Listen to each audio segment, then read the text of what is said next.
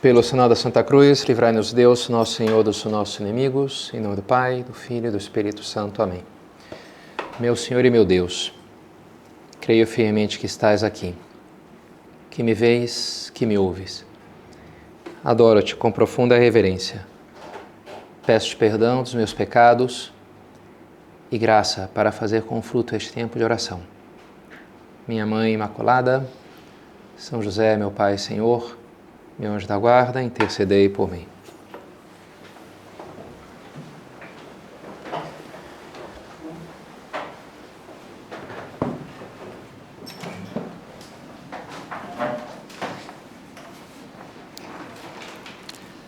Estive vários dias fora, como estou sendo lembrado constantemente,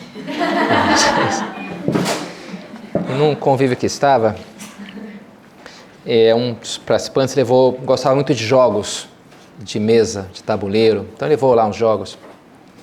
Legal, né? Então eu também gosto, eu joguei duas vezes lá. E uma, uma desses jogos era tipo mímica, que você tem que comunicar um conceito para o outro, ou imagem e ação também. Imagem e ação no começo era com desenho, mímica era com gestos. Né?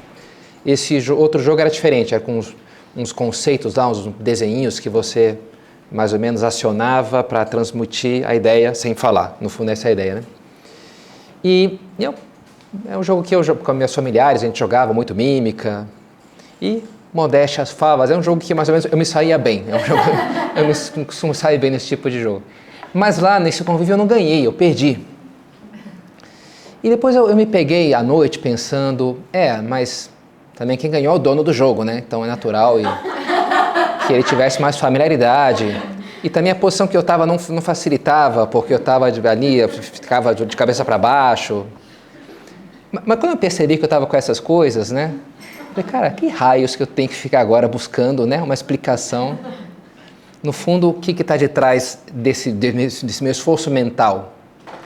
Um certo desconforto.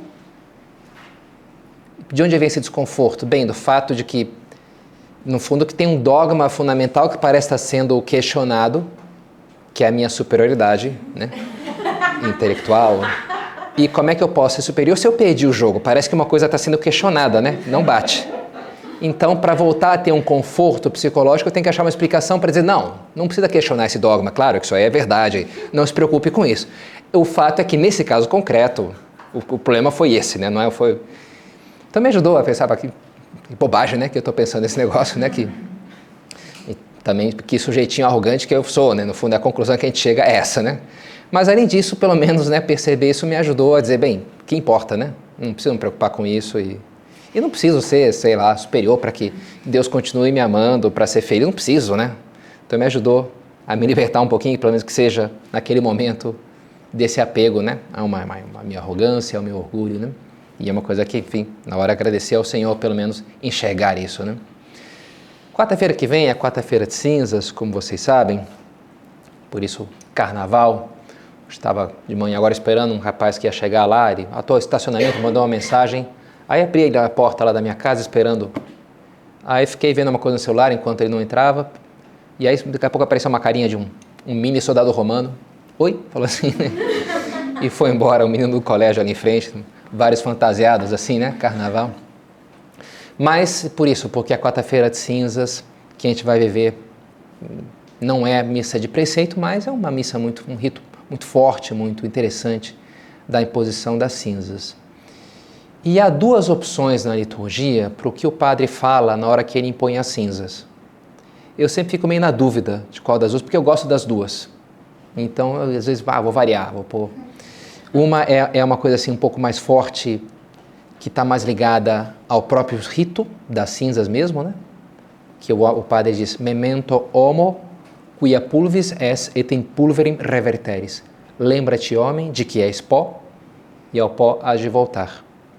E a segunda opção são as palavras da, do início da pregação de Cristo: Penitemini et credete evangelio. A fazer penitência, arrependei-vos, convertei-vos e crede no Evangelho. E, e são, e me parece que há uma certa continuidade entre as duas. A primeira é como que se jogar na cara a nossa miséria. Né? Tá, o padre está colocando uma cinza, uma sujeira, uma terrinha ali, né?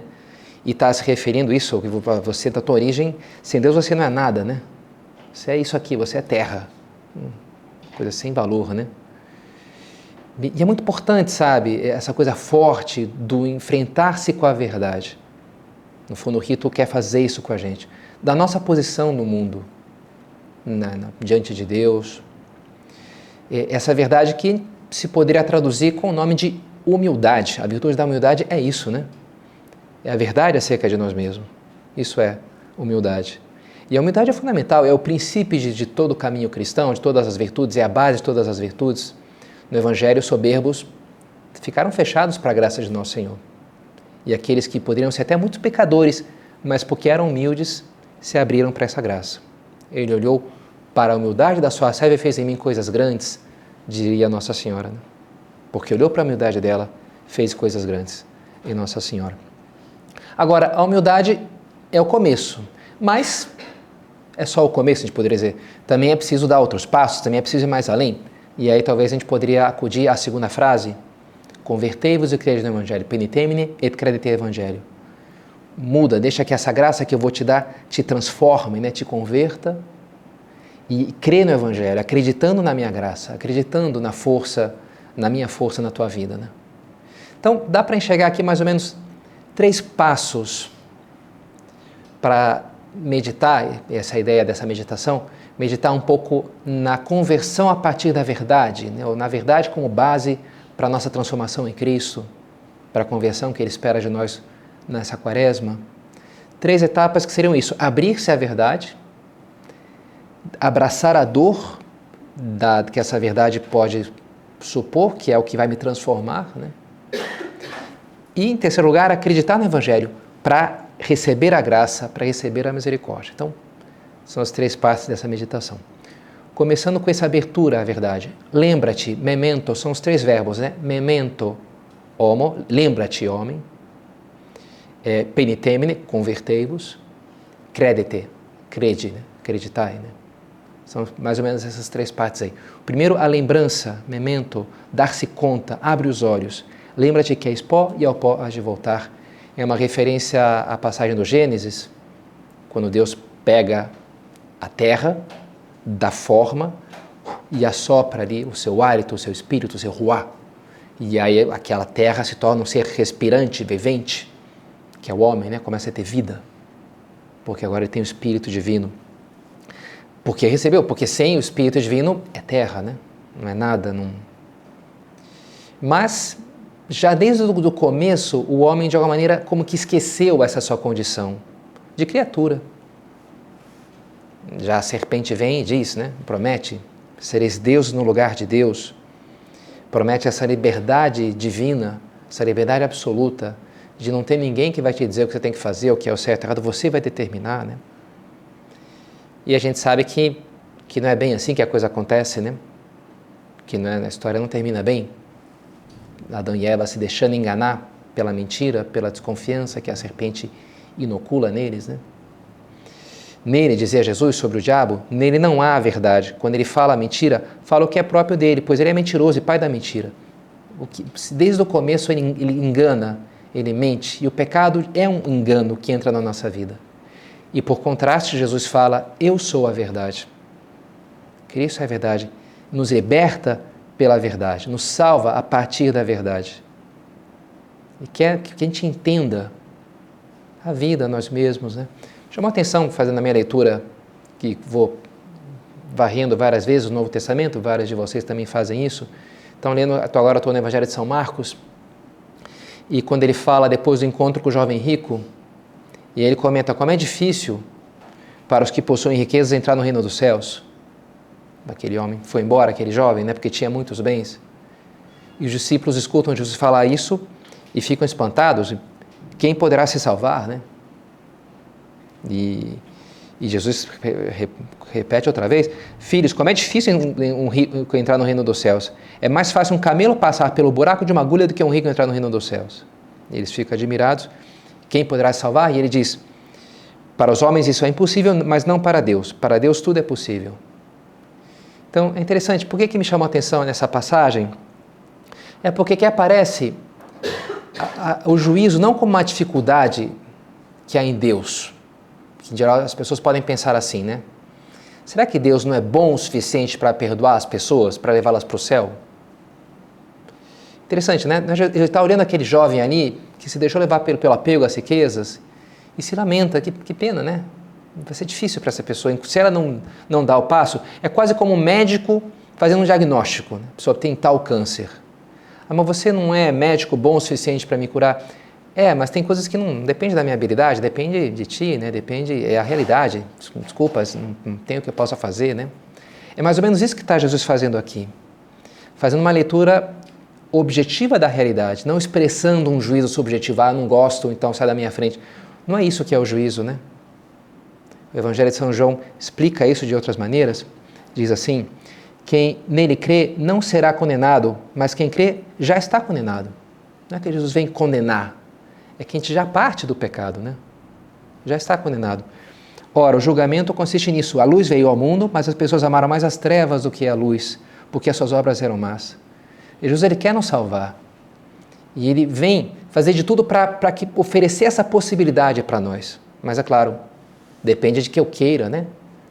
Me curar, depende de que, que eu saiba que eu preciso da salvação, que eu preciso dessa graça, que eu preciso ser salvo. Conhecereis a verdade, a verdade vos libertará. Qual verdade? A verdade da, da minha, é, da minha carência, da minha indigência, de que eu não consigo sozinho, de que eu preciso da cura, que eu estou doente. Não vem chamar os, os, não são os que são precisam de médicos, mas os doentes, não vem chamar os justos, mas os pecadores. Os fariseus não se achavam doentes, por isso não dá para curá-los. Por isso não vim para eles, vim para aqueles que se sabem doentes. Para você que é um pecador, para você que eu vim.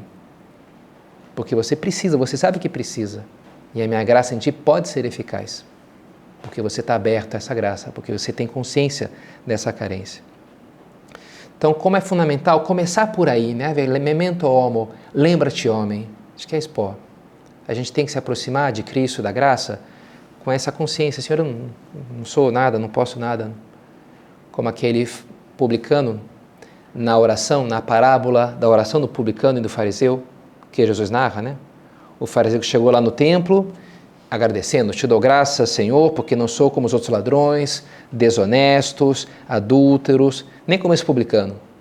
Jejuo duas vezes por semana, pago o dízimo todo de toda a minha renda. Então ele está ali tranquilo, né? Autossuficiente, porque eu tenho tudo, porque eu faço, eu faço tudo certinho, eu sou aqui uma católica exemplar, aqui minha carteirinha, missa diária, rezo o terço, tudo aqui certinho, olha só, que legal, né? Como eu sou super do bem, né? Eu sou, tô super dentro aqui, né? Do CEPA, então pode contar comigo. Interessante, né? Jesus não, não é essa oração que recebe a graça, né? Mas o do, public, do publicano, pecador, que não ousava levantar os olhos aos céus, batia no peito dizendo, Senhor, tem piedade de mim, sou um pecador. E esse voltou para casa justificado. O outro não. Esse recebeu a graça, o outro não. Porque se sabia, ele se sabia necessitado dessa graça.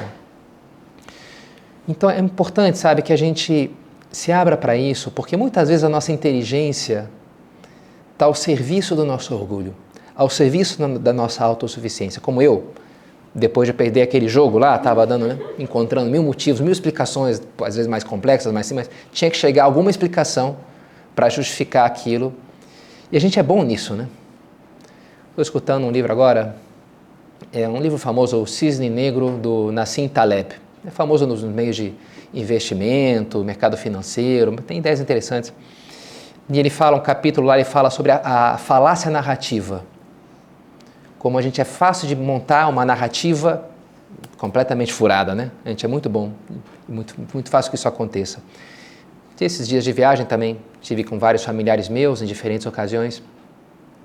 E uma ideia que me veio, eu pensei, uma, uma característica da minha família é que várias pessoas têm uma boa capacidade narrativa, que é uma habilidade muito interessante isso daí, né? Você saber contar uma história, ser um bom contador de história. Talvez tenha uma origem no meu avô. Meu avô era um bom contador de história.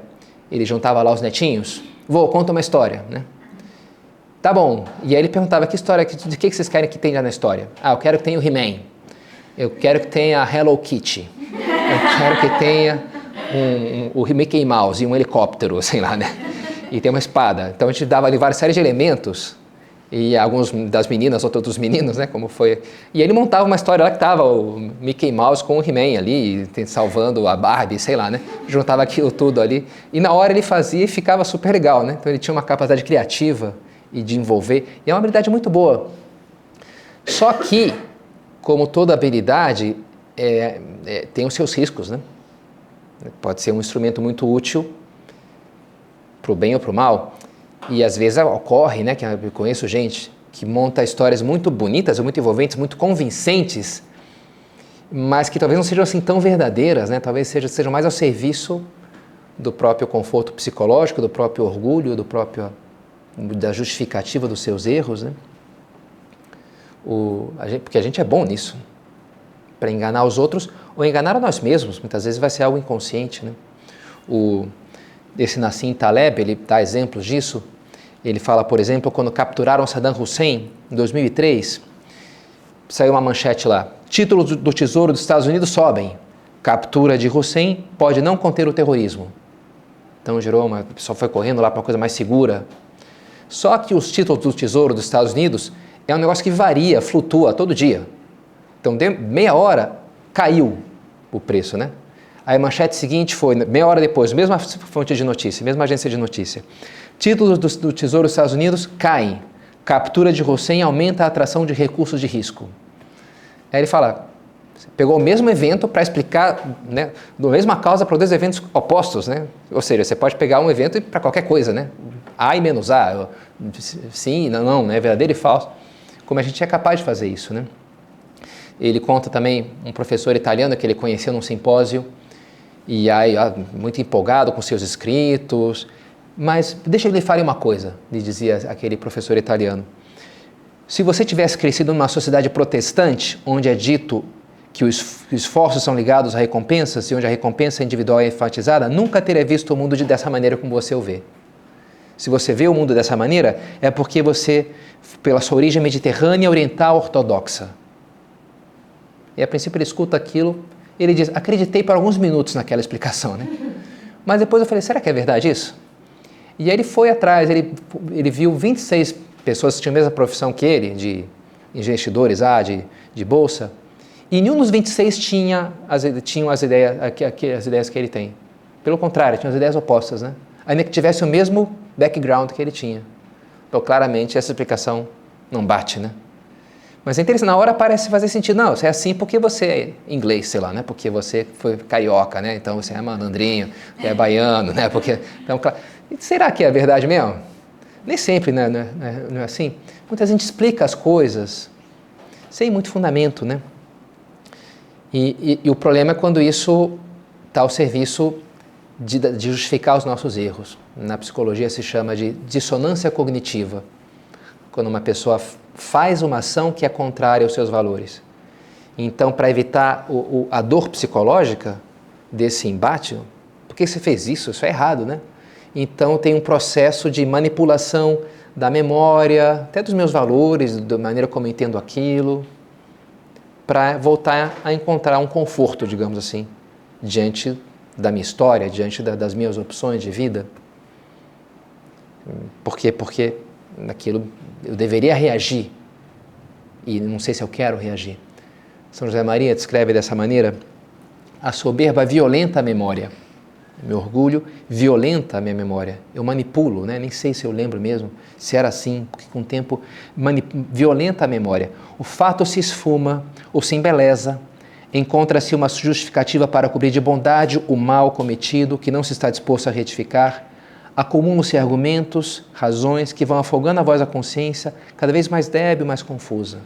Interessante, né? Aquilo vai ficando cada vez mais distante, essa consciência do meu erro, porque eu vou jogando, acumulando argumentos, eu vou me convencendo, vou manipulando, alterando um pouquinho, aumentando, exagerando aqui, diminuindo aquilo, né?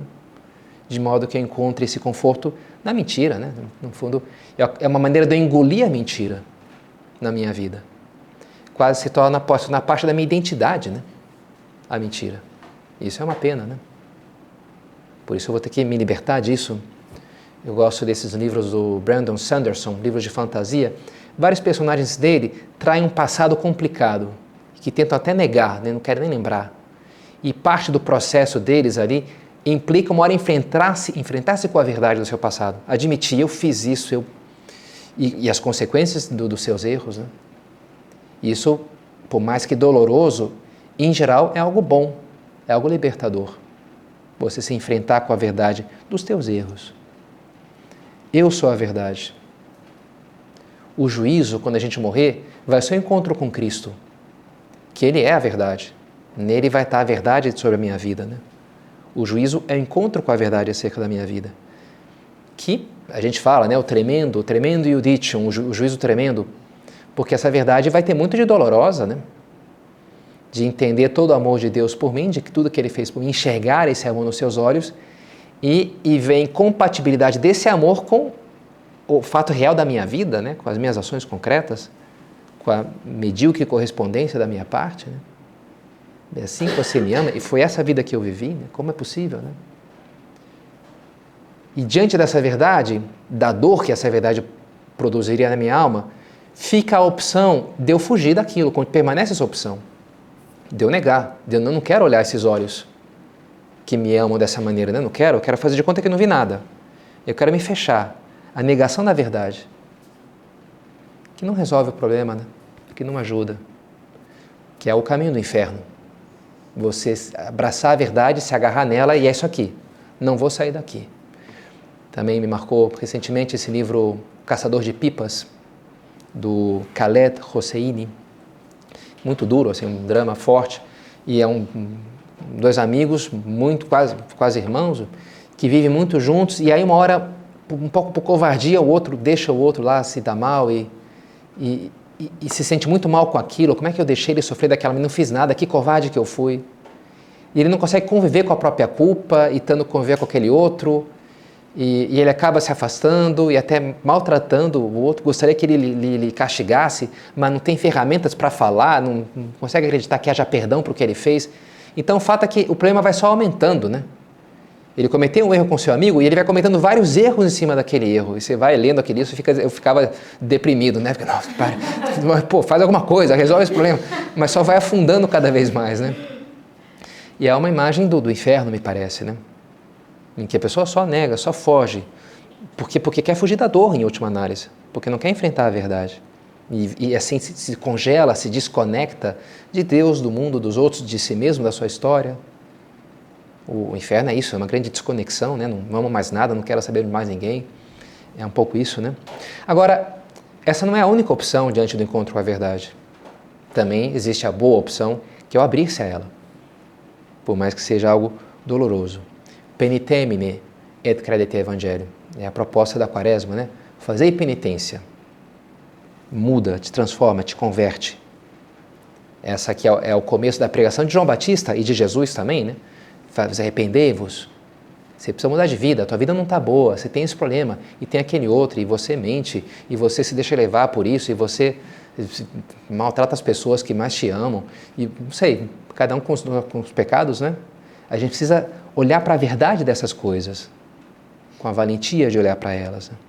Por quê? Porque é essa valentia que vai nos transformar, essa é a verdade que vai nos transformar. A verdade, enquanto eu esquivo, não, não, não me transforma, mas enquanto eu, eu abraço ela e deixo que, que ela entre no meu coração, é o arrependimento, é o que no vocabulário cristão a gente chama de contrição. E é algo muito transformador, a contrição o arrependimento. É algo muito fecundo. Conhecereis a verdade, a verdade vos libertará. Vos libertará do pecado, porque quem peca se faz escravo do pecado. Quaresma são esses 40 dias, 40 anos nos, do povo no, atravessando o deserto para fugir da escravidão do Egito. Né? Mas é preciso enfrentar o deserto antes de chegar na terra prometida. É preciso atravessar. É preciso estar disposto a passar um momento ruim para depois chegar no, no momento bom, não é algo barato, exige um esforço. Convertei-vos, muda. Convertei-vos e crede no Evangelho. Penitemine et credete in Evangelho. E a terceira parte, e a parte boa, né? Crer no Evangelho. O que é o Evangelho? A boa nova. A boa nova é essa, porque depois do deserto, sim, existe a terra prometida, onde mana leite e mel. Depois da quaresma vem a Páscoa, e com seus ovos de chocolate, né? depois do jejum da quaresma, depois da cruz, vem a ressurreição. Depois do juízo, que pode ser duro, tem o, e o purgatório que o acompanha, tem o céu, tem Deus, tem a sua misericórdia, tem a sua vida. Porque o que resolve é a misericórdia. Até nesses livros como Caçador de Pipas, do Khaled Hosseini, o que resolve sempre é a misericórdia, né? Nunca é a justiça. Porque, bem, não, justiça, sei lá, teria que voltar no tempo. Você matou o meu filho, mesmo que eu te mate, não vai devolver o meu filho, não, não vai restabelecer a justiça. Não vai. Eu acho uma frase bonita do Papa João Paulo II. Não existe paz sem justiça. É preciso lutar pela justiça. Mas não existe justiça sem perdão. Tantas coisas só se resolvem pela misericórdia. Não tem jeito, né? O que resolve o mundo é a misericórdia, o que sustenta o mundo é a misericórdia. E essa é a boa nova, que ela existe, a misericórdia existe. É quase que a essência de, de, de tudo que existe, né? Deus, que, que é amor, que é amor misericordioso, que é bondade. A última palavra é da misericórdia. A última palavra é do amor. E por isso, né? Demos graças ao Senhor porque Ele é bom, porque eterna é a sua misericórdia. Se precisamos sim bater no peito como aquele publicano, tem piedade de mim, sou um pecador, reconhecer os nossos erros, nos dar conta da nossa miséria. Se precisamos disso, por outro lado, não precisamos ser perfeitos. Não precisamos ser infalíveis. Podemos errar. Por quê? Porque existe o perdão. O que sim precisamos é ser humildes para reconhecê-lo e confiar no amor de Deus por nós. Não é humildade cristã a humildade do desespero, de ah, não existe salvação, não quero. Sempre há, sempre é uma humildade esperançada. Salmo 50 é um salmo bonito, né, que vai pedindo perdão, mas com uma esperança muito notável, assim, que existe esse perdão, que eu vou obter esse perdão, porque Deus é bom, porque Deus é meu Pai. E abrir-se a esse perdão, essa misericórdia, é o céu, né? É o céu. Se a gente passa, se a gente abraça a verdade do juízo, se a gente e a gente crê no Evangelho, a gente encontra o Evangelho, a gente encontra a Boa Nova, a gente encontra esse amor de Deus que, quer, irá, oxalá, queira Deus, nos rodear eternamente junto a si no céu, né? Nessa eterna Páscoa, nessa eterna bem-aventurança, nesse aleluia daqueles que já estão junto a Deus, rodeados pelo seu amor. Isso nós queremos chegar, isso nós queremos fazer. Papa, numa mensagem da Quaresma de dois anos atrás, dizia que Maria, Mãe do Salvador, fiel aos pés da cruz e no coração da igreja, ampare-nos com a sua solícita presença e a bênção do ressuscitado nos acompanhe no caminho rumo a Luiz Pascal. Sabemos, né? Que, enfim, 40 dias são 40 dias, 40 anos. A vida que temos que ver aqui vai ter ainda as suas dificuldades, vai ter os seus problemas. O nosso caminho para Deus, para a conversão, para a santidade, ainda uma série de verdades difíceis que eu ainda não, não abracei, não tive coragem para enxergar. Mas, e, e isso pode dar um, não sei, né, um frio na barriga ou uma certa apreensão. Será que eu vou ser capaz? Bem, Nossa Senhora é essa estrela que nos guia.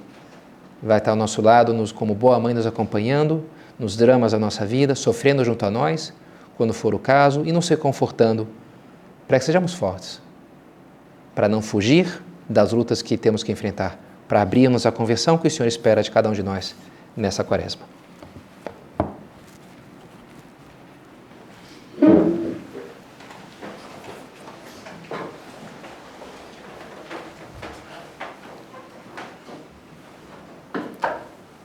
Dou-te graças, meu Deus, pelos bons propósitos, afetos e inspirações que me comunicaste nessa meditação. Peço-te ajuda para os pôr em prática. Minha Mãe Imaculada, São José, meu Pai Senhor, meu anjo da guarda, intercedei por mim.